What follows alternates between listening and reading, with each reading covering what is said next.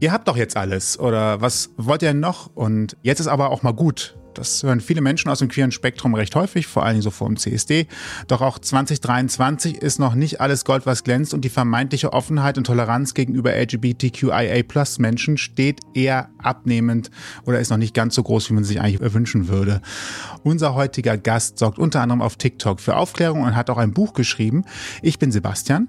Und ich bin Toni und er ist nicht nur Lehrer, sondern vielleicht auch ein bisschen Aktivist und Drag Queen. Seit vielen Jahren nutzt er seine Drag-Persona nicht nur für bunte Bühnenshows, sondern auch, um sich gegen Diskriminierung und für Vielfalt und Inklusion queerer Menschen einzusetzen. Sein Buch Liebe und Lebe wie du willst, das Wichtigste, was du über LGBTQIA Plus wissen musst, ist ein Ratgeber, aber vor allem ein Mutmachbuch. Was genau das bedeutet, erzählt uns jetzt Tilo alias Grazia Grazioso. Herzlich willkommen. Ausgang Podcast. Die Gesprächsvollzieher. Einen wunderschönen guten Abend, ihr beiden. Vielen lieben Dank, dass ich da sein darf. Vielen Dank, dass du die Zeit genommen hast und auch Zeit gefunden hast. Das ist ja wahrscheinlich gerade jetzt so zwischen Beruf und Buchvorstellung auch ein bisschen schwieriger. Du hast ein fantastisches Thema aufgegriffen, ein Buch komplett über das LGBTQIA-Plus-Spektrum und was damit zusammenhängt was es alles so gibt.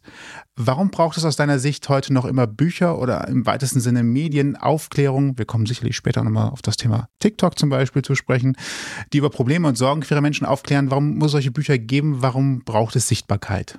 Ich fange mal damit an, dass in Deutschland, also etwa 6 Prozent der Menschen zwischen 16 und 74, das sind etwa 3,4 Millionen Menschen, überhaupt keinen Zugang zu Internet haben. Und ich bin der Meinung, dass queere Aufklärung jetzt wichtiger ist denn je.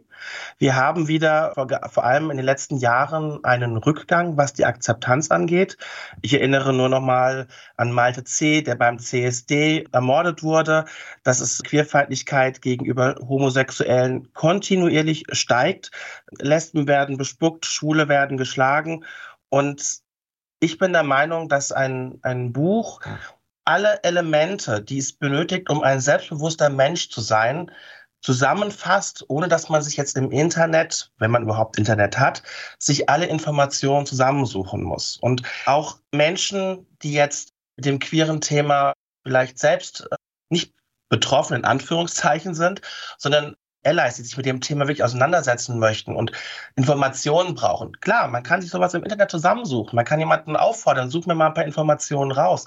Aber wenn ich ein Buch habe, wo ich einfach nur nachgreifen muss, nachschlagen kann, das ist, glaube ich, ein, ein, ein Medium, das hoffentlich nie außer Motor kommt. Das sagst du aber schon einen wichtigen, wichtigen Punkt, dass die Zielgruppe für das Buch, man denkt ja bei Medienproduktion ja immer dran, wer ist eigentlich die Zielgruppe, wer guckt das, für wen muss ich das schreiben, ist nicht nur jemand, der sich dem LGBTQIA-Plus-Spektrum zugehörig fühlt, sondern es auch für Allies oder vielleicht auch für Eltern? Ähm, auch für Eltern. Also natürlich meine Zielgruppe ist das Alter zwischen 15 und 25, plus minus ein paar Jahre, je nachdem, wie weit man ist. Ähm, aber es geht auch darum, Eltern Mut zu machen. Also aus der eigenen Erfahrung weiß ich, dass als ich mich meiner Mutter gegenüber als homosexuell geoutet hatte und sie dann auch mit ihren Freundinnen drüber gesprochen haben. Wir reden hier von den 2000er Jahren, Ende der 90er Jahre. Und dass viele meiner Mutter immer wieder ins Gewissen gesprochen haben, dein Sohn, der wird nicht so leben können, wie er es als vermeintlich heterosexueller Mensch kann und dadurch auch Ängste bei meiner Mutter geschürt wurden. Und ich glaube, dass ein solches Buch auch nicht nur den Betroffenen, also ich sage mal Betroffenen, den queeren Menschen, wirklich Mut machen kann, sondern eben auch Eltern, aber auch Freunden, Bekannten und auch PädagogInnen. Also auch hier, gut, ich habe es eben schon so wunderbar erzählt, ich bin auch Lehrer und ich merke auch in meinem Umfeld immer wieder im, im Kollegium, dass da ganz viel Aufholbedarf ist. Wie kann ich mit queeren Menschen umgehen? Wie reagiere ich, wenn mir ein Kind sich offenbart? Da brauchen auch die PädagogInnen immer mal wieder so ein so Handreichungen. Und da habe ich auch hier immer wieder so ein paar, paar Tipps gegeben, wie man mit dem Thema umgehen kann. Da passt ja auch ganz gut vom Mutmachbuch zu sprechen. Mhm. Tatsächlich für, für alle Seiten an der Stelle. Wie kam die Idee dazu für dich auf? Wo hast du, wo hast du gemerkt, das braucht es jetzt mal, das ist jetzt notwendig, dass das mal auch bei anderen Menschen im Regal steht oder für den Anfang vielleicht auch in der Bücherei zum Ausleihen und neugierig machen? Da spielt TikTok wieder eine große Rolle. Ich habe gemerkt, wenn mir meine, meine Follower Fragen gestellt haben, dass ich in einer Bubble lebe. Für mich sind so viele Sachen einfach schon so selbstverständlich, so klar gewesen. Und ich wurde vor allem von meiner jungen Followerschaft immer wieder gefragt, hätte ich Tipps zum, zum Coming Out? Wie kann ich Menschen kennenlernen? Wie bin ich zu Track gekommen? Was kann ich gegen Mobbing in der Schule machen und so weiter und so fort. Und da habe ich auch Videos dazu gedreht, um das aufzuklären. Aber dann nach ein paar Wochen, Monaten, man hat neue Follower gewonnen, sind die gleichen Fragen wieder aufgekommen. Und ich habe dann gedacht, ich kann doch nicht jetzt schon wieder ein TikTok machen, wo ich genau diesen Content nochmal anbringe. Dann vergraule ich ja meine älteren äh, Follower.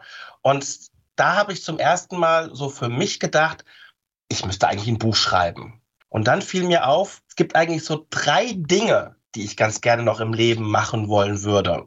Und daraus hatte ich dann auch, das muss Anfang 21 gewesen sein, dann ein TikTok gedreht. Drei Dinge, die ich unbedingt, drei Dinge, die mir noch im Leben fehlen. Ein Haus bauen. Dazu fehlt mir leider das Geld. Das zweite war dann einen eigenen Song aufnehmen. Dazu fehlt mir leider das Talent. Und der dritte Aspekt war dann ein Buch schreiben. Und da habe ich dann noch gemeint, hm, da fehlt mir die Zeit. Weil als Lehrer, Fulltime-Job und dann habe ich ja noch meine, meine, mein Hobby, die Track, Grazia Grazioso. Ich bin derjenige in unserer Familie, der sich auch noch meine, um meine pflegebedürftige Großmutter kümmert. Das waren also alles Aspekte, wo ich dachte, könnte, ich hatte auch schon konkrete Ideen, aber mir hat es einfach an der Zeit gefehlt. Und Jetzt hast du sie am Ende doch noch gefunden. Wie ist dazu gekommen? äh, dieses TikTok ähm, hat eine, eine Angestellte, eine Person aus dem Verlag, also aus dem Riva Verlag eben gesehen. Und die muss es dann wohl in ihrem Team mal besprochen haben. Und dann habe ich irgendwann eine wunderbare E-Mail gehabt und ich habe mir gedacht, so, das passt aber jetzt gerade nicht wie die Faust aufs Auge. Später kam dann raus, sie hat dieses TikTok gesehen und das war jetzt kein, kein Zufall, das war schon dann so ein bisschen da hauen wir mal ein bisschen rein. Und dann hatten wir uns auch mal in einer Besprechung, Online-Besprechung, dann zusammengesetzt, was ich mir vorstellen könnte, was ich mir nicht vorstellen kann. Erste Ideen gesammelt, einfach nur mal so, ohne gleich irgendwie konkret zu werden, wird es überhaupt ein Buch oder wird es kein Buch? Und die Ideen, die ich da schon direkt bei der ersten, bei dem ersten Meeting reingeworfen hatte, haben absolute Begeisterung hervorgerufen. Ich habe aber von Anfang an gesagt, äh, ich würde es ganz gerne machen, aber mir fehlt wirklich die Zeit. Und dann hieß es, weil ich meine, ich bin in Anführungszeichen nur Lehrer, ich bin kein, kein, kein ausgebildeter Journalist, Autor oder wie auch immer, dass man mir dann gesagt hat, man würde mir Hilfe an die Seite stellen, die mir dann auch beim, beim, Schreibprozess, mich beim Schreibprozess unterstützt. Und dann habe ich als erstes einen Herrn an die Seite bekommen. Das hatte dann allerdings nicht so funktioniert. Da war ich aber der schwierige Faktor, weil ich meine Vorstellungen schon so konkret waren, dass man gesagt hat, okay, wir gucken mal, ob wir vielleicht jemanden anderen für dich finden. Und mit Ariane habe ich dann jemanden gefunden, die das genau so umgesetzt hat oder an den Stellen zugeschlagen hat, wo ich gemerkt habe, da komme ich nicht weiter, da brauche ich Unterstützung, da brauche ich Hilfe. Und wenn ich eine Blockade hatte, dann hat sie auch, auch mal was geschrieben und dachte, ja, und jetzt kann ich wieder weitermachen und so weiter. Also das war ein Prozess, der allerdings auch wirklich ein Jahr länger gedauert hat, als ursprünglich geplant war. Also das sollte schon letztes Jahr, äh, letztes Jahr genau um diese Zeit herauskommen, aber das hat einfach nicht funktioniert. Wie gesagt, ich bin auch noch hauptberuflich Lehrer. Ja, und es braucht halt auch Zeit. Man muss sich halt damit auseinandersetzen und auch wenn man viel erlebt hat, es muss ja strukturiert werden, ne? Richtig. Und auch das sind neue Erfahrungen für mich. Ich, ich bekomme bei TikTok, ich folge auch Autoren und wenn ich dann merke, die haben nach vier Monaten, nach fünf Monaten schon wieder ein Buch rausgebracht und ich so, okay, ihr macht das hauptberuflich. Für mich ist es jetzt einfach ein, ein, ein Aspekt in meinem Leben, der mir wichtig ist. Ich werde es nicht hauptberuflich machen, aber ich habe etwas zu sagen, das möchte ich einmal auf den Punkt bringen. Und damit ist meine Aufgabe dann hoffentlich erstmal wieder erfüllt. Aber da habe ich einfach viel mehr Zeit gebraucht, als ich ursprünglich wirklich gedacht habe. Ja, man sieht es ja auch an dem Inhalt deines Buches. Ich meine, es gibt sehr, sehr viele Themen, die du ansprichst, die auch recherchiert und erarbeitet werden müssen. Es gibt Tipps, es gibt Rat. Kannst du noch mal so ein bisschen näher darauf eingehen, was die LeserInnen deines Buches erwartet? Ja, also mein Buch ist aufgeteilt im Grunde genommen in fünf große Kapitel. Jedes Kapitel hat immer so auch so autobiografische Züge, anhand ich dann Ratschläge gebe, wo ich aber auch dann, wenn ich Begrifflichkeiten verwende, auch gleichzeitig noch Aufklärung betreibe. Und es gibt in jedem Kapitel auch immer einen Mitmachteil. Der ist vor allem für die queeren Leserinnen und Leser, wo sie sich auch selbst hinterfragen können, wo sie vielleicht auch mal ins Grübeln, ins Nachdenken kommen. Wenn sie orientierungssuchend noch sind, ah, in welche Richtung oder wie sieht es vielleicht bei mir aus? Das ist auch dann immer noch so ein, so, so ein Mitmachteil, der mir wichtig war, aber es sollte eben nicht rein autobiografisch sein, weil so interessant bin ich dann doch nicht. Also zumindest sehe ich mich so. Aber ich wollte anhand meiner Biografie eben zeigen, wie langweilig im Grunde genommen ein queeres Leben auch aussehen kann. Das muss nicht immer alles bunt und schrill sein, auch wenn ich einige Stereotypen erfülle, das weiß ich. Aber hier sieht man, okay, die, die Geschichte ist ähnlich. Natürlich, also was mich jetzt mit meinen Leserinnen und Lesern verbindet, ich meine, ich bin ich bin etwa 20, 25 Jahre älter als die Zielgruppe, die ich anspreche. Und dann könnte man als Außenstehender erstmal fragen, was verbindet dich jetzt mit diesen jungen Menschen? Du bist ein alter Lehrer, Lehrer haben sowieso von den Leben der, der Jugendlichen überhaupt keine Ahnung. Aber das sind die Gefühle, das ist wirklich die emotionale Ebene. Die Ängste, die man äh, vielleicht ausstehen muss, wenn man sich seinen Eltern gegenüber outet. Oder wie gehe ich mit mit, mit, mit, mit Liebe, mit Liebe, die nicht erwidert wird, um. Also auf dieser emotionalen Ebene, da möchte ich die Leserinnen und Leser ansprechen. Und das ist so im Grunde genommen das große Ziel gewesen. Ich habe es ja auch schon in der Anmut erwähnt. Es steht Mutmachbuch in der Unterschrift. Hättest du jemanden gebraucht, der dir Mut macht, als du so jung warst, wie die Menschen, die du jetzt ansprechen möchtest mit dem Buch? Ich weiß nicht unbedingt, ob ich jemanden gebraucht hätte, der mich geschubst hat, weil so jemanden hatte ich im Grunde genommen. Ich hatte also mit 20, als ich gerade angefangen hatte, mich zu outen, einen, einen Freund, der da wesentlich offener mit war, der wesentlich weniger Ängste hatte als ich, der mich immer so, so ein bisschen geschubst hat. Im Grunde genommen bis 2017, da war ich 37, hatte ich in meinem Leben immer wieder einmal Ängste ausgestanden. Ich habe katholische Religionslehre studiert. Da fragt man sich, du bist ein queerer Mensch, warum machst du so etwas? Ja, es war mir ein Bedürfnis. Das Fach hat mich interessiert.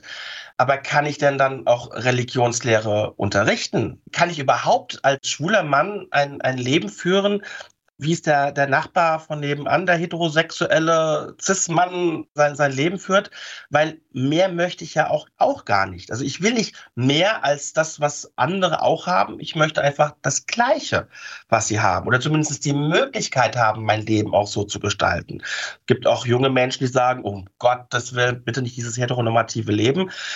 Klar, das ist sehr, wie sagt man so schön? Spießig? Spießig, genau, das Wort hat mir gefehlt. Genau, also das ist sehr spießig, aber diese spießigen Werte, die mag ich. Ich meine, was gibt es Spießigeres als zu heiraten? Ich habe geheiratet. Das sind so Sachen. Äh, aber das wollte ich. Das wollte ich von Anfang an. Ich wollte nicht irgendwie, aber ich hatte immer wieder die Angst, kann ich das? Darf ich das? Und wie kann ich das überhaupt umsetzen?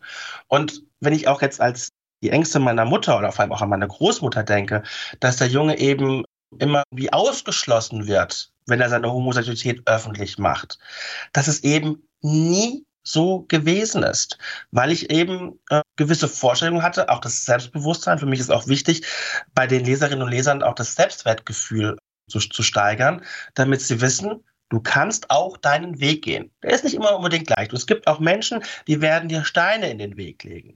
Aber nimm die Steine und pflastere dir dadurch einen anderen Weg, der auch zu deinem Ziel führt. Ein schönes Bild. Finde ich auch toll. merke ich mir vor allem mal wieder für die schlechten grauen Tage. ja, die kann man ja auf alle möglichen Lebenslagen anwenden. Ne? Finde ich trotzdem echt schön. Ja, ja ich habe, wie gesagt, wir bleiben nochmal kurz beim Mutmachbuch. Es steht nicht explizit Aufklärungsbuch auf dem, auf dem Cover, obwohl natürlich auch Aufklärung dazugehört ein bisschen zu dem ganzen Thema, zum Inhalt. Was würdest du sagen, wer braucht den Mut? Wer braucht die Aufklärung? Vielleicht noch mal ganz kurz zurück zum Aufklärbuch. Gerne. Ich hatte ja schon meine ganz konkreten Vorstellungen gehabt und der, der Verlag meinte nur so, oh mein Gott, das, was du möchtest, ist ein Genre-Mix. Ja. und ich meine, ich hatte ja keine Ahnung. Und da hat er gesagt, lasst die Finger von einem Genre-Mix. Das kann nur nach hinten losgehen. Da habe ich gemeint, so, ja, aber das ist das, was mir auf dem Herzen liegt. Ich will nicht nur von mir erzählen. Ich, ich möchte Ratschläge geben. Ich möchte das auch pädagogisch, als Lehrer, auch pädagogisch aufarbeiten. Deswegen auch dieser, dieser Mitmachteil. Also auch dann, ich konnte sie Gott sei Dank überzeugen. Aber jetzt zurück zu deiner Frage. Wer braucht den Mut? Und ich glaube, den Mut, den brauchen alle in der einen oder anderen Form. Das brauchen die queeren Menschen, das brauchen die Eltern, auch die Pädagoginnen und Pädagogen, auch mit diesem Thema zu arbeiten. Den, den Mut braucht die Gesellschaft, die Gesellschaft, sich mit diesem Thema auseinanderzusetzen. Und eigentlich dieses Thema, wenn man sich mit diesem Thema auseinandergesetzt hat und es auch zumindest in seinen Grundzügen verstanden hat, dann fragt man sich, wo haben wir eigentlich jedes Problem? Natürlich gibt es, wie in, in allen Communities, wie in allen gesellschaftlichen Gruppen, immer Extreme. Ja, da gehe ich auch immer mal wieder kurz im Buch drauf ein, nach dem Motto so, überlegt euch, was ist euer Ziel? Und nicht jeder Weg führt zu dem Ziel. Da muss man auch schon mal so, so ein bisschen aufpassen. Aber Mut brauchen im Grunde genommen alle Menschen. Ich ähm, habe beim Thema Buch natürlich auch noch ganz andere Sachen im Blick. Wir haben jetzt gerade den Inhalt bzw. den inhaltlichen Rahmen so ein bisschen abgedeckt. Ich muss ja bei meiner Schulzeit auch immer an Formalia denken. Rechtschreibfehler geben Punktabzüge, Korrekturrand nicht einhalten. Bei mir übrigens nicht. Bei mir übrigens nicht. Abgesehen in einem Diktat, da, wenn es auf die Rechtschreibung drauf ankommt. Aber gut, ich bin Förderschullehrer in der Inklusion. Aber wenn ich das Wort lesen kann, und ich weiß, was mir der Schüler, die Schülerin mitgeben will, dann bin ich nicht so streng. Sehr gut. Aber so grundsätzlich, es gibt so ein paar Formalitäten, die eingehalten werden sollen. Korrekturanwalt, sonst kann ich euch nicht dran schreiben, was, was ich da erwartet habe oder ähnliches. Da erinnere ich mich auch an meine etwas länger zurückliegende Schulzeit noch dran. Dein Buch ist vor allen Dingen nicht irgendwie einfach nur schwarz-weiß und vielleicht auch mal irgendeine Illustration als Skizze oder ähnliches, sondern es ist richtig schön bunt. Warum? Das ist ja ein formales Kriterium, um es mal so zu sagen. Da gibt es einen bestimmten Grund. Definitiv. Also für mich ist einmal das Leben ist bunt, aber das ist so etwas, was man, glaube ich, immer und immer wieder hört. Und das ist jetzt auch nicht so das Kriterium gewesen, warum ich mich für diese bunten Farben entschieden habe. Auch da musste ich mich mit dem Verlag durchsetzen, weil natürlich ein, ein Buch ein gewisses Farbspektrum immer hat, aber das ist natürlich auch Kosten, die dadurch entstehen, wenn ich das so bunt haben möchte, Farbdruck und so weiter und so fort. Aber Farben geben uns auch im Alltag immer wieder Orientierung. Wir reden von Schildern. Von, von Spielfiguren, von, also wenn wir zusammen ein Spiel spielen, wer ist grün, wer ist blau, wer ist rot, das, das gibt uns Orientierung. Oder auch, wenn ich es jetzt auf, auf die Schule beziehe. Blau, und ich hoffe, da sind wir uns einig, Blau ist Mathematik, Rot ist Deutsch und so weiter und so fort. Und diese Farben geben einem immer wieder Orientierung. Und das ist mir auch wichtig im Buch. Ich habe schon erwähnt, da gibt es die biografischen Aspekte. Das liest man sich mal durch, findet es auch vielleicht der eine interessanter als der andere. Aber die Ratschläge, die Aufklärung, wenn ich das auch wieder farblich hervorhebe, dann weiß ich, okay, der Hintergrund ist jetzt hier weiß oder rot, dann weiß ich, ah, jetzt ist gerade Aufklärungsteil, dann kann ich auch wesentlich schneller wieder die Aspekte finden, nach denen ich suche. Also ähnlich jetzt wie in einem Lexikon, dass ich weiß, aha, die in die Farbe, zum Beispiel, ähm, äh, da geht es um das Thema Sexualität. Sexualität hat jetzt rot. Dann haben wir die Präferenz, orange, Romantik ist gelb, das Geschlecht ist grün, dann haben wir Geschlechtsidentität ist blau der Ausdruck ist lila. Also je nachdem, in welchem Aspekt oder wo du gerade nachsuchen möchtest, musst du nur die Farbe kennen, die natürlich auch vorher alles erklärt wird. Und dann kann man sich auch in diesem Buch relativ schnell zurechtfinden, ohne dass man immer alles von vorne bis hinten lesen muss. Auch schön, das ist wahrscheinlich dem Genre-Mix geschuldet.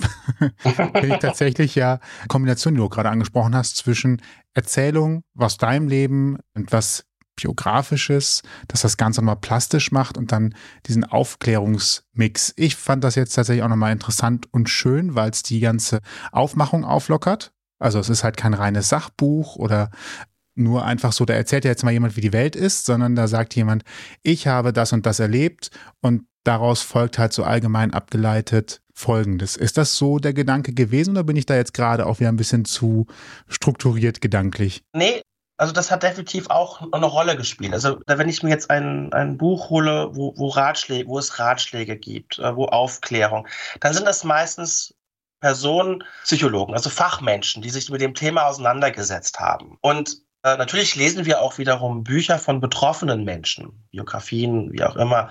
Und für mich war das, glaube ich, auch so so ein Alleinstellungsmerkmal, wo ich sagen kann, ich bin nicht nur eine queere Person, ich den betroffen finde ich da in dem Zusammenhang etwas, etwas seltsam, eine queere Person, aber ich kann dieses Thema trotzdem fachlich, also pädagogisch in dem Fall, auch so aufarbeiten, damit die Zielgruppe damit arbeiten kann. Und das ist für mich ein Punkt gewesen, den ich auch unbedingt mit in dieses Buch einbringen wollte. Hast du dir extra Punkte aus deinem Leben raussuchen müssen, um Verbindungen herzustellen? Oder lagen sie dir quasi schon seit langem, weil du mal davon geträumt hast, ein Buch zu schreiben, quasi schon auf der Hand, sie, sie runterzuschreiben? Ich hatte als, als Teenager zum ersten, es war, es war noch kurz vor Abitur, zum ersten Mal so das Gefühl, dass das, was ich erlebt habe, ich gerne aufschreiben möchte, weil ich einfach Angst hatte, dass wenn ich irgendwann mal so ein alter Sack bin, wie ich es heute bin, dass ich es vielleicht bis dahin vergessen habe. Aber diese Aspekte in einem Leben, und ich glaube, queere Menschen können mir da definitiv zustimmen, wenn man sich zum ersten Mal bewusst wird, also im inneren Coming Out, ich bin homosexuell oder transident oder in irgendeiner Art und Weise queer, dieser, diesen Moment, den merkt man sich für den Rest seines Lebens. Auch wenn ich mich dann vielleicht zum ersten Mal oute oder mich den Eltern gegenüber oute oder äh, welche Erfahrungen mache ich in meinem, in meinem Umfeld. Für mich als Lehrer auch, wie haben zum ersten Mal KollegInnen darauf reagiert? 2017, wie haben Schülerinnen und Schüler darauf reagiert? Das sind Aspekte, die haben dich dein ganzes Leben immer irgendwie begleitet. Du hattest immer die Angst, Emotionen, wie wird das laufen? Immer wieder Gedankenkarusselle durchgespielt. Ähm, wie könnte es funktionieren? Auch mit meinem Mann zusammen durchgeführt. Wie kann ich jetzt auf so eine, so eine Situation reagieren? Und ich glaube, das hat man so verinnerlicht, dass man das dann einfach auch nicht mehr vergessen kann. Und dann war jetzt einfach der Zeitpunkt, auch durch Social Media, wo mir die, die Gott sei Dank die Gelegenheit gegeben wurde, das auch mal wirklich so aufzuschreiben, in einer richtigen Form, in einer, in einer Art und Weise, wie ich es vor fünf, sechs Jahren nicht hätte träumen können.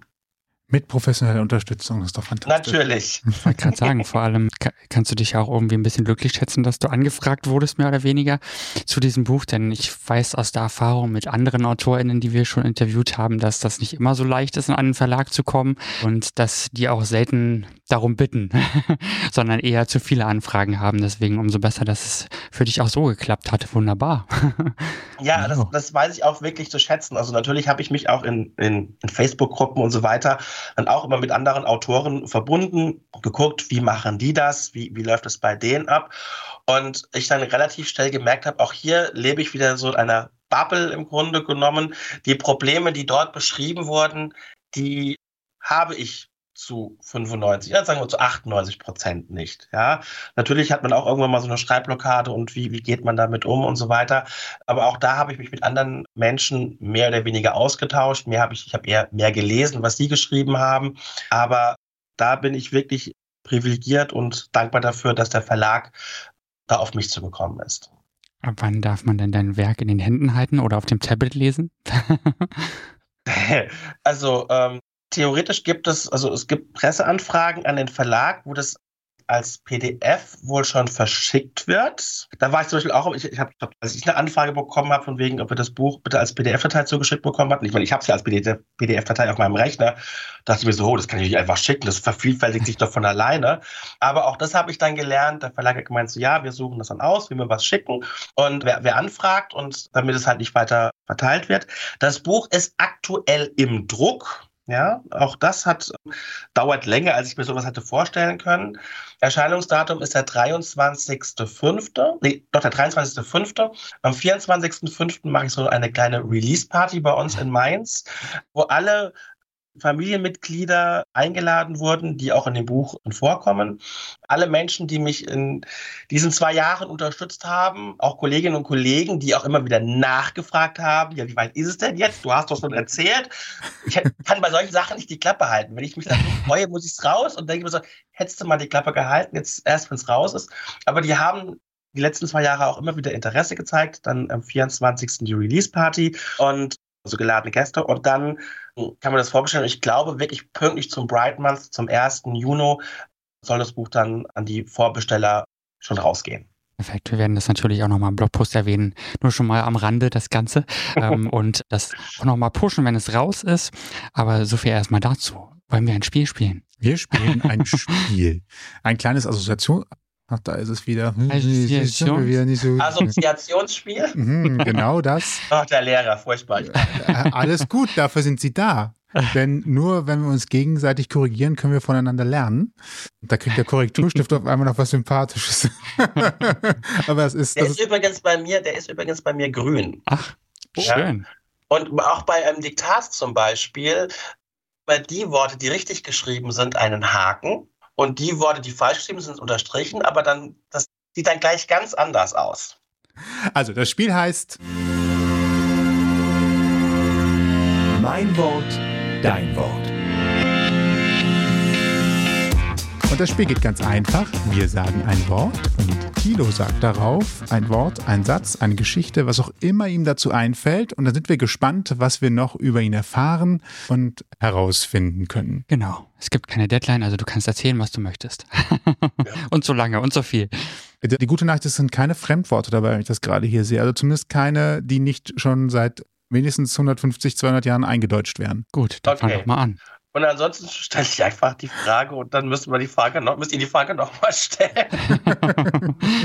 Perfekt, dann hier das erste Wort. Tanzen. Leidenschaft. Für mich ist das Tanzen definitiv eine Leidenschaft. Ich habe 16 Jahre lang Leistungssport gemacht. Für mich ist Tanzen Lebensfreude und Ausdruck von Gefühlen. Tanzen ist für mich ein ganz, ganz wichtiges Element, was ich auch heute noch unterrichte. Ich finde es übrigens sehr interessant. Ich habe Tanzen sehr, sehr lange unterschätzt. Und auch hier kann auf einmal so ein Massenmedium wie Fernsehen helfen, wenn man dann mal so Fernsehsendungen sieht und dann auch sieht, wie Menschen da relativ schnell, also mit fünf mal acht Stunden oder zwölf Stunden Training am Tag, Erfolge erzielen können in Sachen Tanzen und wie gut das dann doch aussieht. Äh, Ich habe übrigens, dürfen wir den Namen von dieser Fernsehsendung nennen? Ja, Ja. klar. Let's Dance, die davon spricht. ja, ja, ja, genau. Äh, übrigens, bevor Let's Dance kam, das muss so 2005, 2006, so in dem Dreh gewesen sein, wo Let's Dance auf den Markt kam, also in- ins Fernsehen, hatte ich mit meiner Tanzpartnerin ein sehr verkleinertes Format im ZDF-Fernsehgarten. Ah. Also wo wir dann auch Prominenten allerdings während einer Sendung einen Tanz beibringen mussten. Und das war natürlich auch live. Und Das war auch nochmal eine Herausforderung, aber da musste ich tanzen, da habe ich mich sicher gefühlt. Live zu sprechen ist nochmal eine ganz andere Herausforderung. Ach, wird alles Ach, das schaffst du schon. Also bin mir sicher. okay, kommen wir jetzt zum nächsten Begriff. Fastnacht. Zwiegespalten. Hm, Die erste Hälfte meines Lebens konnte ich mit Fastnacht überhaupt nichts anfangen. Ich bin schon mal froh, dass ihr den Begriff Fastnacht verwendet, weil im Mainzer Raum wird auch der Begriff Fastnacht verwendet. Nicht Karneval, nicht Fasching oder was weiß ich was noch. In Mainz der Begriff Fastnacht hat im ersten, der ersten Hälfte meines Lebens keine Rolle gespielt. Durch Fastnacht bin ich an Track gekommen. Das hat mir im Grunde genommen den Weg geebnet. Heute ist es allerdings wieder so, ich mache das ganze Jahr über in Anführungszeichen Fastnacht, also Track, dass ich die Fastnacht an sich nicht mehr brauche, weil ich wirklich das lebe, wann ich es leben will und nicht, wann ein Kalender es mir vorgibt. etwas anderes. Geschwister. Schwieriges Thema bei mir. Ich habe drei Geschwister und wir sind auch unheimlich hütet aufgewachsen. Meine Schwester ist 2017 verstorben, Depression und das war ein schwieriger Punkt, weshalb auch ich jetzt mit meinen Brüdern etwas enger zusammengerückt bin. Ich bin froh für meine Geschwister, die ich habe. Ich bin dankbar, wie sie mich immer angenommen haben. Ich meine, ich bin ja schließlich anders in Anführungszeichen als meine, meine Geschwister. Und meine Schwester hat mir im Grunde genommen sehr viel in meinem Leben geebnet. Sie war die erste, vor der ich mich geoutet habe. Sie war diejenige, die mich, auch wenn das nicht ihre Intention war, mich zu Drag gebracht hat. Äh, Sie war diejenige, die mich auch immer so ein bisschen getrieben hat, damit ich mich da nicht in meiner Bubble irgendwie zurückziehe. Bei Geschwister und vor allem bei meiner Schwester verspüre ich sehr viel Dankbarkeit. Auch ein schönes Wort. Finde ich auch. Dazu passt auch das nächste Zusammenhalt. Zusammenhalt. Oha. Ich, ich glaube, dass das ganze Leben besteht aus Zusammenhalt. Äh, das kann natürlich einmal in der 1 zu 1 Beziehung sein, das kann in der Community sein. Mal ist der Zusammenhalt fester, mal ist er lockerer. Aber ein Zusammenhalt, der kann sich halt auch wieder lösen und neu zusammenfinden. Ich glaube, ohne Zusammenhalt wäre eine Gesellschaft oder ein Leben für Menschen, die ja soziale Wesen sind, überhaupt nicht möglich. Und Jetzt wird es noch schwieriger, oder? ja, es ist, äh, okay. es, ja, ja, ja. wir haben einen guten Faden mehr oder weniger. Schubladendenken. Auch wenn das jetzt vielleicht den ein oder anderen Hörer, Zuhörer oder Zuhörerin irritiert, ich glaube, wir brauchen das Schubladendenken, damit wir reinkommen, um es dann wieder auflösen zu können. Wenn ich also weiß, also wenn ich Person nicht weiß, in welche Schublade ich mich einsortieren kann, ich orientierungslos bin, dann suche ich eine Schublade, um mich erstmal entfalten zu können. Danach brauche ich aber diese Schublade nicht mehr. Also dieses Schubladendenken ist für mich so eine Zwischenstation, um frei leben zu können, um sich dann auch wieder von dem Schubladendenken lösen zu können. Und last but not least? Schminken. Ähm, Basic-Programm, Morgenroutine, das mache ich seit meinem elften Lebensjahr, angefangen mit den, was die ersten Hautunreinheiten kamen, mit Abdeckstift. Am Anfang noch stibitzt, später dann von meiner Mutter dann auch meinen eigenen gekauft bekommen. Ich persönlich fühle mich mit, mit Make-up einfach wohler, auch im alltäglichen Leben, auch wenn ich in die Schule gehe. Ich bin immer geschminkt. Aber geschminkt heißt jetzt hier eine ganz leichte Foundation, damit äh, die Hautunreinheiten, damit es einfach so ein bisschen einheitlicher aussieht. Als Drag ist Make-up natürlich auch sowas wie eine Maske. Und ich glaube auch, dass für viele Menschen Make-up definitiv eine Maske sein kann, hinter der sie sich verstecken können, in der sie sich aber auch wohler fühlen. Und ich glaube, alles, was dazu führt, damit du dich in deiner Haut wohler fühlst, muss legitim sein. Und vielleicht brauchst du es auch, um dann später irgendwann zu sagen, mit weniger geht es vielleicht auch. Man hat sicherlich gemerkt, die elegante Übergleitung in unseren zweiten Teil. Und auch wenn die meisten HörerInnen bei uns im Podcast den Begriff Drag kennen, ist das trotzdem ja immer noch für, für viele außerhalb dieses Universums, nenne ich es einfach mal, etwas, wo es so ein bisschen Unsauberheiten in der Trennung gibt, weil viele dann vielleicht auch direkt denken, okay, heißt das, der will eine Frau eigentlich sein oder sowas? Kannst du deswegen vielleicht nochmal ganz kurz den Unterschied machen, was ist eigentlich eine Drag Queen, was zeichnet sie aus und was vielleicht auch nicht? Da würde ich ganz gerne mit einer Geschichte anfangen, beziehungsweise nicht mit einer Geschichte in dem Sinne, sondern wirklich mit Geschichte anfangen. Zu Zeiten von William Shakespeare war es Frauen nicht erlaubt, auf einer Bühne zu stehen oder als Schauspielerin zu arbeiten. Aber natürlich sollten in einem Schauspiel auch weibliche Personen auftreten und dann stand im Skript immer Brass Ass Girl, die Abkürzung Drag. Also Männer, die auf die Bühne mussten und sich als Frau verkleiden, also ich sage jetzt bewusst verkleiden, die hatten dann die Rolle der Drag. Ähm, heutzutage ist Drag sehr, sehr vielfältiger als einfach nur eine Perücke aufsetzen und vielleicht ein bisschen Farbe ins Gesicht schmieren. Ähm, Drag ist eine Kunstform. Es, hat, es, hat, es ist also eher eine Identität und auf keinen Fall eine Sexualität. Es hat also mit der Sexualität nichts zu tun. Auch ein heterosexueller Mann, ein heterosexueller Cis-Mann kann Drag machen. Auch eine heterosexuelle biologische Frau kann Drag machen. Aber auch transidente Menschen können Drag machen. Und Drag ist im Grunde genommen, es gibt viele verschiedene Formen von Drag. Die Drag Queen, das ist das, was viele wahrscheinlich kennen, das ist das Klassische mit großen Perücken, langen Wimpern, viel Make-up, vermeintlich weiblichen extremen Rundungen. Äh, es gibt aber auch Drag Aliens, die dann eher aussehen wie ein Alien. Drag Art ist also da wirklich sehr, sehr weit gefächert, aber es ist eine reine Kunstform, ein, ein, ein eine Form von Ausdruck. Und ich bin super gerne ein Mann. Ich, für mich ist das schönste Moment nach einem Auftritt als Queen, wenn ich auf der Bühne stand, Moderation, Playback, singen kann ich nicht. wenn ich auf der Bühne stand, nach Hause zu kommen, alles von mir zu reißen, also von Wimpern über Perücke, über angeschnallte Brüste, alles abwerfen, duschen und dann eine Jogginghose oder ein, eine eine Boxershorts tragen, wo alles wieder da baumeln kann, wo es hingehört. Das genieße ich. Ich möchte keine Frau sein und für mich ist Drag eher, also für mich persönlich, die Drag Queen, die Hommage an die Frau, weil ich finde, zwar ist für mich persönlich der Mann das erotischere Geschlecht, aber die Frau das ästhetischere Geschlecht.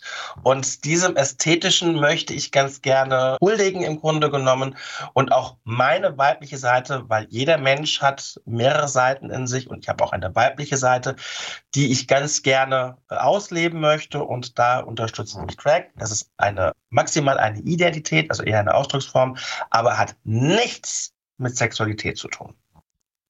Also ich kann mich ja auch als Fußballspieler jetzt zum Beispiel Bayern München dazugehörig fühlen und mich damit identifizieren. Deswegen bin ich ja jetzt kein, kein, kein Bayer aus München.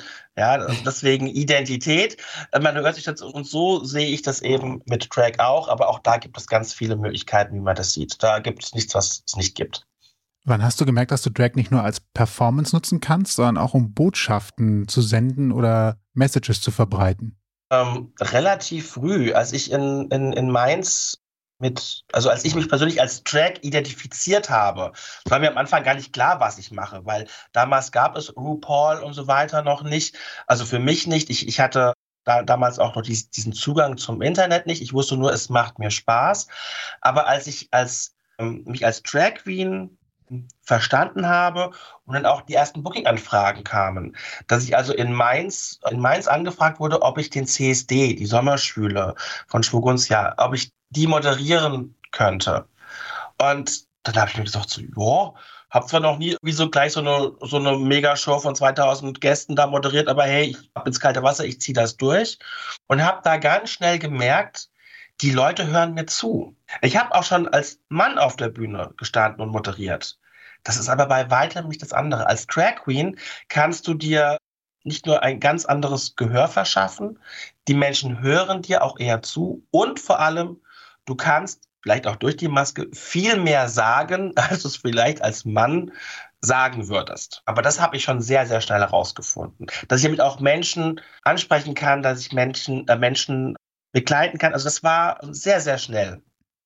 Was meinst du damit, dass man Sachen sagen kann, die man vielleicht sonst nicht sagen kann? Ist das vielleicht eher, weil es pointierter ist oder?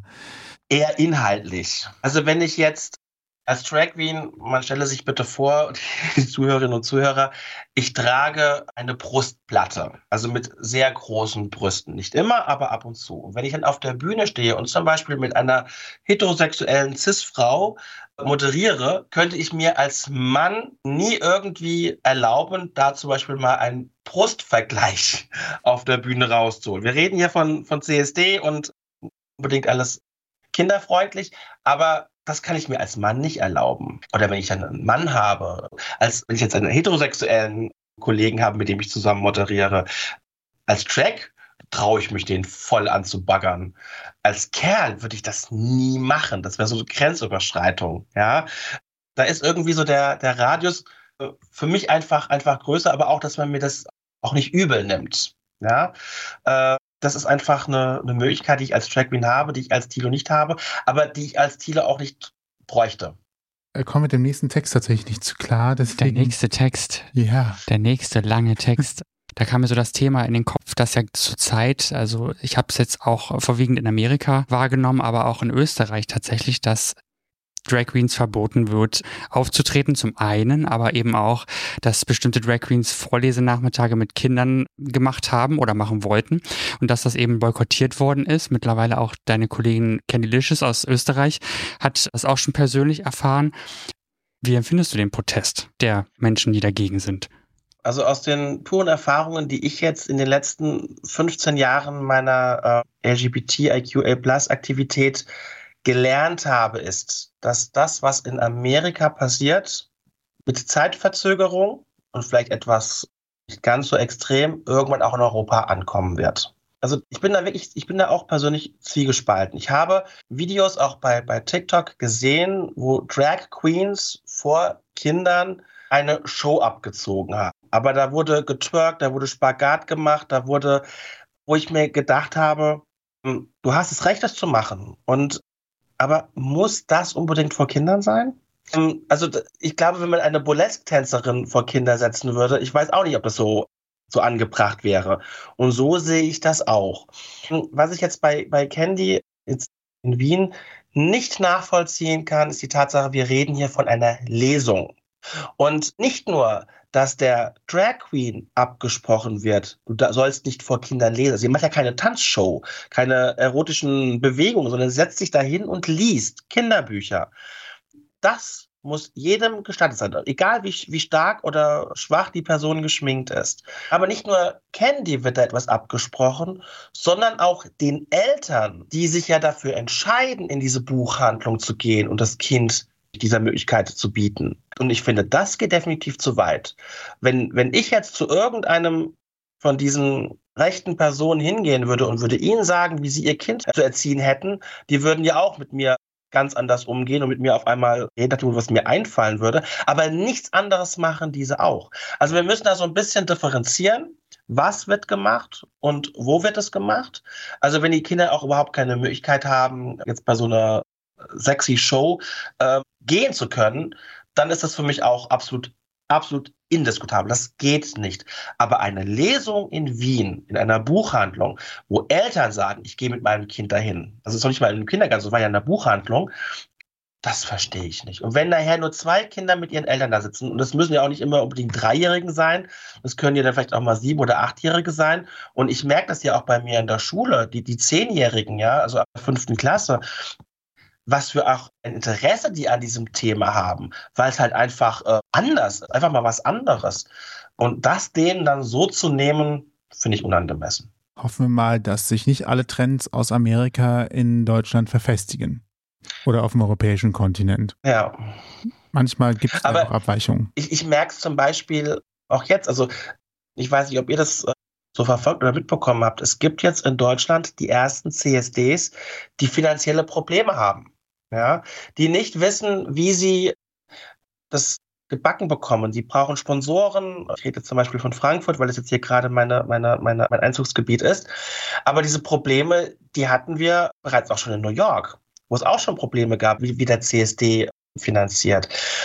Also ich habe das Gefühl, dass in vielen Bereichen das dann doch irgendwie, nicht immer unbedingt so extrem, aber auch zu uns rüber schwappt. Vielleicht auch unter dem gleichen Hintergrund. Also wenn man im Grunde genommen jetzt bei uns in der, in der LGBTIQ-Community sehen will, was passiert vielleicht in den nächsten zwei, drei Jahren bei uns, schaut nach Amerika. Und zieht vielleicht noch ein bisschen was ab, aber dann wisst ihr, mit welchen Problemen wir uns auseinandersetzen werden könnten um vielleicht ein bisschen abzumildern. Das passt ja ganz gut zu dem Thema, ihr habt doch schon alles, was wollt ihr denn noch? Ist doch schon alles gesetzlich geregelt. Ihr könnt doch jetzt heiraten und mit eurer ständigen Präsenz zwingt ihr uns, zwingt ihr euch, mit eurer ständigen Präsenz zwingt ihr anderen eure Lebensweise auf.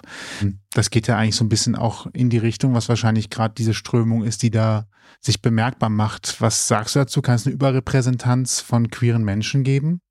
Nein, weil so viele gibt es gar nicht. Also wir sind ja ein Bruchteil von, von sagen wir von, von 10 Prozent, wovon auch noch nicht mal alle so extravertiert sind, die das dann vielleicht auch unbedingt so, so zeigen wollen. Also eine Überpräsenz kann es überhaupt nicht geben, allein schon mathematisch nicht. Wenn ich jetzt aber überlege, ich gehe durch die, durch die Stadt und sehe das heterosexuelle Pärchen, auch wenn das Oma und Opa sind, was total niedlich sein kann, ja. Aber sie zelebrieren auch ihre sexuelle Orientierung oder zumindest ihre Identität. Wenn ich im Fernsehen, in der Werbung halbnackte Frauen sehe, Germany's Next Topmodel, das, das, wird ja alles dermaßen normalisiert. Überall sieht man dieses Heteronormative, was, was keiner hinterfragt. Aber wenn ein, ein gleichgeschlechtliches Paar oder eine transidente Person durch die Stadt geht, fühlen sich viele provoziert. Oder nicht viele, einige, nicht viele. Also da sind wir Gott sei Dank schon ein bisschen weiter. Aber zumindest wird geguckt. Ich meine, ich gehe jetzt nicht unbedingt Händchen halten mit meinem Mann durch die Stadt. Nicht, weil ich irgendwie keine Angst vor Anfeindungen hätte, sondern weil ich nicht der Affe im Zoo sein möchte, den alle gucken. Und dann, und diese Blicke, die spürt man, die spürt man als queerer Mensch. Das, das ist einfach so also diese Überpräsenz, die, die, die kann es, kann es gar nicht geben. Ich finde, Sichtbarkeit ist unheimlich wichtig. Jetzt habe ich aber den anderen Teil deiner Frage schon wieder vergessen. Ihr habt doch alles, was ihr wollt. Ihr könnt doch schon heiraten. Ah, genau, ja, genau, das war's. Wir haben doch alles, was wir wollen. Nein, haben wir nicht. Vielleicht haben wir jetzt oder habe ich jetzt als schwuler Mann die Möglichkeit, eine Ehe zu führen, wie es alle anderen Menschen eben auch machen, nicht mehr nur die eingetragene Lebenspartnerschaft.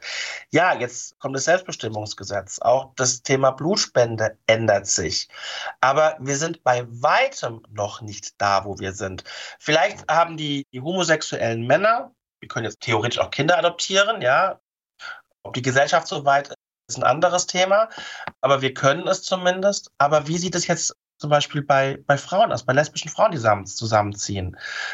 Wenn jetzt zwei lesbische, äh, jetzt ein heterosexueller Mann oder eine heterosexuelle Frau verheiratet sind und diese Frau ein Kind bekommt, ist automatisch der Ehepartner der Vater. Ob er jetzt wirklich der Vater ist oder ob die Frau äh, mal ausgeschert ist und Kuckuckskind im Grunde genommen ist, ja, äh, das interessiert das Gesetz nicht. Der Mann ist automatisch der Vater.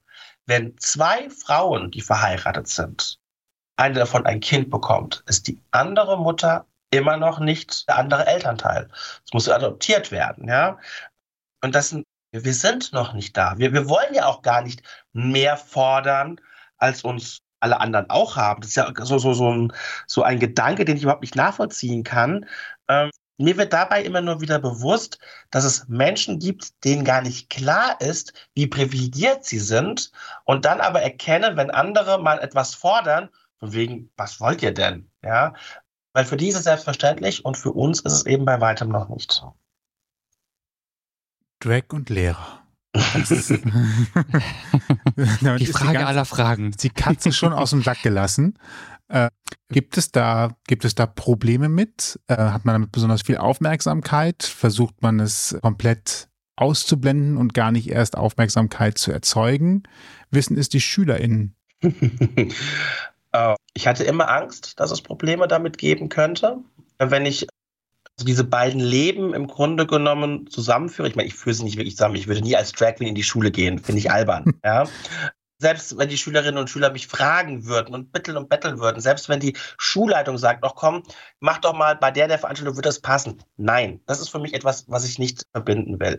Wenn die Schülerinnen und Schüler das wissen, ist es noch was anderes, als wenn sie es sehen. Also das glaube ich zumindest. Es gab für mich äh, nie Probleme, also für mich persönlich. Die Schülerinnen, also man fängt natürlich im, im Kollegium an. Ich ich hatte gerade die Schule gewechselt gehabt und dann war ein Lehrerausflug und ich wurde gefragt, ob ich mitkommen würde als neuer Kollege und ich so, nein, hm, hm, geht nicht. Und dann, was hat man denn abends vor als Lehrer? Ja, so, dass du so überhaupt nicht gehen kannst. Und dann habe ich halt nur so gemeint, ja, ich habe eine, eine Show und habe mich zum ersten Mal einem Kollegen im Grunde genommen geoutet, einer Kollegin, Entschuldigung, einer Kollegin geoutet. Und ähm, Gut, als, als neuer Kollege weißt du noch nicht unbedingt, wem du gleich vertrauen kannst und wem nicht. Auf jeden Fall als ich dann auf der Bühne stand, stand auf einmal das halbe Lehrerkollegium vor mir. Und die dann mit mir Party gemacht haben, also die haben das aufgesogen, die hatten da, da richtig ihren Spaß, es sind ganz, ganz tolle Bilder entstanden und ich habe auch was gegen sie in der Hand, also mir geht's gut dabei. es, es, war nie ein, es war nie ein Problem, aber ich habe das auch jetzt nie so in den Schulalltag mit, mit reingeholt, nie, nie integriert oder also ich habe maximal gesagt, nee, ich kann nicht äh, oder habe ich die Show oder ich das Elterngespräch sollten wir jetzt vielleicht nicht unbedingt freitagsabends, freitags spät Nachmittag führen, sondern können wir es mit am Montag führen, weil ich brauche drei Stunden, bis ich mich zurecht hab, gemacht habe und ich habe am Abend eine Show. Hm, bei den Schülerinnen und Schülern, da hatte ich immer großen Bammel davor, aber weniger vor den Schülern als vor den Eltern. Wie reagieren die Eltern darauf, wenn der Lehrer meines Kindes sich so auf die Straße begibt? Deswegen war auch sehr lange für mich ich wollte dann in der Stadt, in der ich arbeite, auch nicht als Track auftreten. Nicht, weil ich Angst hatte, dass sie mich erkennen, weil ich hoffe, dass dann mein Make-up so extrem ist, dass man dann den Tilo nicht mehr erkennt. Aber ich verstelle meine Stimme nicht. Die Eltern kennen meine Stimme. Das waren so lauter solche Sachen, die man im Kopf immer wieder, wieder durchspielt. Und deswegen habe ich gesagt, so, das bleibt einfach mein Geheimnis. Kleiner Instagram-Account war auch, war auch nie ein großes Problem. Dann kam die Klassenfahrt 2017. Ich, sind mit meinen Schülerinnen und Schülern waren wir auf Borkum. Und dort galt es dann das absolute Handyverbot für die Schülerinnen und Schüler. Also abends durften sie dann mal mit den Eltern telefonieren, aber ansonsten keine Handys. Bei der Rückfahrt mit dem Bus, und die Strecke, die zieht sich ja, hm, hatten wir denn den Schülerinnen und Schülern erlaubt, okay, hier habt ihr eure Handys, da könnt ihr Musik hören, Kopfhörer, da haben wir Lehrer unsere Ruhe und ihr dattelt so ein bisschen rum und weil auch die Lehrerinnen und Lehrer, die waren natürlich so nach, nach, ein paar Tagen Klassenfahrt Fertig. Ich etwas naiv hatte mein Handy genommen und auch mal geguckt, was ich so bei mir in den sozialen Medien getan hatte. Damals hatte ich noch kein, noch kein TikTok, gab es damals auch noch in der Form noch gar nicht. Und Instagram und Facebook und so weiter und so fort. Ja, hat sich nichts getan und gut ist. Die Woche nach der Klassenfahrt, ich hatte Pausenaufsicht, kam eine Gruppe meiner Schülerinnen und Schüler auf mich zu, fünf Stück an der Zahl, stellten sich vor mich und fragten mich so, ob ich Olivia Jones kennen würde. Ich bin erstmal zusammengezuckt. Ich meine, wieso kommt man jetzt auf einen Lehrer so un, also ohne irgendeinen Grund und fragt ihn, ob er Olivia Jones kennen würde? Und ich hatte Angst, mich zu verraten, habe mich erstmal dumm gestellt. Aber mir war es immer wichtig, die Kinder nicht zu belügen und habe dann gesagt, hm, der Name sagt mir was, helft mir mal auf die Sprünge. Ja, Olivia Jones ist eine Drag Queen, die kennt man aus dem Dschungelcamp. Ach ja, ach, ich war total überrascht, weil jetzt ist sie mir doch eingefallen. Dann äh, wurde ich gefragt, ja, was ich denn von Drag Queens halten würde. Hm, ja, die machen Shows, die können sich auch politisch engagieren, finde ich eigentlich ganz cool, was die machen. Dann wurde mir diese eine Frage gestellt, kann man sich nicht vorstellen, da geht es ein oh, eiskalt den Rücken runter, ob ich Grazia Grazioso kennen würde. Und wie reagiert man da drauf? Und meine erste, und das war wirklich so, so intuitiv, meine erste Frage, wie seid ihr da drauf gekommen? Das war so das Erste, was mir eingefallen ist, ja. Entsetzt, ja, wie seid ihr da drauf gekommen? Ich meine, ich mache das jetzt schon seit zehn Jahren und es hat noch keiner rausgefunden. Aber wie habt ausgerechnet ihr das jetzt rausgefunden? Dann haben sie mir eben erzählt, dass während der Busfahrt, die saßen ja auch die Schülerinnen und Schüler hinter mir, und die hatten dann über meine Schulter auf mein Display geschaut und haben dann eben erkannt, hm, Moment, und dann haben sie ein bisschen genauer geguckt und danach gegoogelt. Was total niedlich war, dass noch eine Schülerin gemeint hat, also die Pause ging dann darum, ja, seit wann machen Sie das? Also die haben mir ganz viele tolle Fragen gestellt. Eine Schülerin dann noch gemeint hatte, ja, wenn wir das rausgefunden haben, vielleicht können es andere auch noch rausfinden, machen Sie Ihren Account doch privat. Da hatte auf einmal die Schülerin Angst um mich, was ich total niedlich fand. Und ich so, mache ich es privat, mache ich es nicht privat? Und dann hatte ich aber den Kiddies gesagt, hört zu, ihr habt mir euch, ihr habt mir schon so viel anvertraut. Ihr könnt auf mich zählen. Ich habe nie irgendwas auch einem anderen Kollegen oder einer anderen Kollegin erzählt. Ich zähle jetzt auf euch. Aber kann man auf Siebtklässler zählen? Ich war mir nicht so sicher. Als ich zu Hause war, habe ich zu meinem Alten gesagt dazu, das knallt morgen in der Schule. Wir müssen jetzt sämtliche Szenarien durchspielen hatten dann auch eine sehr lange Nacht und auch alles ausprobiert und gespielt und wie spreche ich, was sage ich und so weiter und so fort, wie reagiere ich auf welche Frage. Und dann kam die große Enttäuschung. Am nächsten Tag hat mich keiner drauf angesprochen. keiner! Die haben wirklich ihren Mund gehalten. Und es hat dann nochmal zwei Jahre gedauert, bis dann bis ich dann bei, bei TikTok etwas größer geworden bin, wo dann Schülerinnen und Schüler auch ganz ohne Suchen meinen Account gefunden hatten. Und aber ich habe immer wieder überlegt, warum Natürlich gab es auch mal so ein paar Fragen. Ja, was sagt denn Ihre Mutter dazu, dass Sie sowas machen und so weiter? Solche Fragen kamen schon. Aber es kam nie etwas Abwertendes. Es kamen immer neugierige Fragen. Und ich glaube, da hat mir jetzt, so blöd es klingt, aber auch TikTok geholfen. Weil ich bin auf einer Plattform, die die Schülerinnen und Schüler anspricht. Ich habe eine große Reichweite aufbauen können. Relativ große, das ist immer relativ ich habe diese Verifizierung, diesen blauen Haken bekommen, worauf die Kiddies sowas von abgehen, nur weil ich diese Verifizierung bekommen habe, dass den Schülerinnen und Schülern, glaube ich, klar geworden ist, also jemand, der so eine Reichweite so beliebt ist und auch diesen guten Content bekommt, dafür auch ausgezeichnet wird, das kann kein schlechter Mensch sein. Ob das jetzt bewusste Strukturen oder unbewusst sind. Also so versuche ich mir das zu erklären, dass sie halt mit diesem Thema heute ganz, ganz offen umgehen. Und ich habe schon, es wirklich, also zum Piepen, wenn es gibt manchmal so Schüler, die können einem tierisch auf den Keks gehen. Und dann rufen sie schon wieder deinen Namen. Und es, wir hatten gerade Unterricht, jetzt gehe ich ins Lehrerzimmer gehen, ich möchte jetzt meinen Kaffee trinken, nein. Und dann rufen sie mir hinterher. Immer mein, mein Lehrernamen, mein, sie rufen. Und sie merken, ich reagiere nicht. Und dann auf einmal, Grazia Grazioso, dann zuckst du aber zusammen. Also, okay, okay, brüll nicht so laut, ich komme. Also, da haben sie mich dann auch schon mal im Griff, ja. Dann, wenn nichts mehr geht, dann rufen sie den Künstlernamen, aber dann reagiert er. auch wow. interessant. Aber wo du gerade die sozialen Medien angesprochen hast, hast du da generell wenig Berührung mit negativen Kommentaren oder ähnliches? Weil gerade wenn man auf TikTok die Videos sieht, dann würde ich ja schon sagen, da gibt es bestimmt auch die andere Rückmeldung, wo man dann doch überrascht ist, wie, ja, wie schlecht gelaunt Menschen sein können, um es mal so auszudrücken. Ja, aber dank dieser negativen Kommentare bin ich in Anführungszeichen so groß geworden, weil ich angefangen hatte, also natürlich, also die ersten paar Wochen äh, überhaupt nichts gelaufen. Aber bei TikTok waren diese negativen Kommentare oder sind die negativen Kommentare sehr, sehr präsent.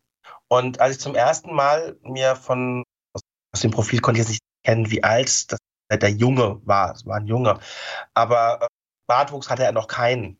Und wenn mir dann so ein 12-, 13-jähriger Junge sagt, wie ich mich zu verhalten habe, da habe ich mir gedacht, also jetzt lasst mir mal die Hutschnur.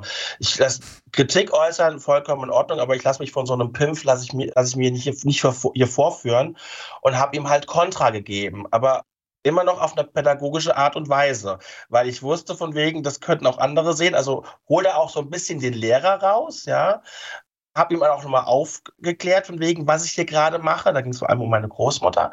Und das hat anderen Zuschauern wiederum gefallen. Und dann habe ich gemerkt, da muss man auch so ein bisschen aufpassen, dass negative Kommentare kamen in der Hoffnung, dass eine Reaction von mir kommt. Also da musste man auch irgendwann so ein bisschen äh, das Mittelmaß finden, nicht auf, auf jeden blöden Kommentar zu reagieren. Bei manchen, die einfach nur unter die Gürtellinie gingen, wurden restlos blockiert. Aber ich meine, ich bin ja, ich war ja da schon 40. Also ich bin ja ein gestandenes Mannsbild. Also ich habe das Selbstbewusstsein. Ich weiß, was ich in meinem Leben schon erreicht habe. Ich muss mir da nicht die Butter vom Brot nehmen lassen. Aber bei jüngeren Menschen, glaube ich, kann das noch sehr, sehr viel anrichten.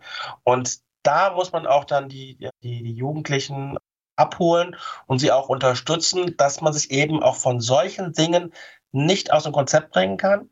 Wir reden hier von den sozialen Medien. Im wahren Leben sogenannten Real Life, äh, bin ich vielleicht ein oder zweimal blöd angemacht worden, aber das waren dann auch alkoholisierte Männer, die nicht mehr wussten, wo oben und unten ist. Das schiebe ich jetzt einfach mal auf den Alkohol. Ohne Alkohol hätten sie den Mund nicht aufgekriegt. Ähm, aber ich bin dort nie wie angefeindet worden, beleidigt worden, geschweige denn körperlich angegangen worden. Habe ich auch so ein bisschen in der Bubble gelebt, was mir aber auch durch TikTok wieder bewusst geworden ist. Was von der Bubble ich als schwuler Mann, als gestandener schwuler Mann äh, stehe, lebe. Das ist nicht selbstverständlich. Vielleicht, um den Positivalgorithmus auch noch mal ein bisschen zu befeuern. Was sind denn besonders schöne Momente, die du erlebt hast in, auf TikTok? Was gab es für Kommentare oder vielleicht auch Dinge, mit denen du nicht gerechnet hast, dass es auch so eine positive Energie oder Strahlkraft haben kann? Ähm, wenn es ganz offensichtlich ist, wie Menschen sich erfreuen können, wie Menschen lachen können über meine Videos. Ich meine, ich mache mach ja nicht nur Aufklärungskontent, aber ich habe eine, eine Bekannte.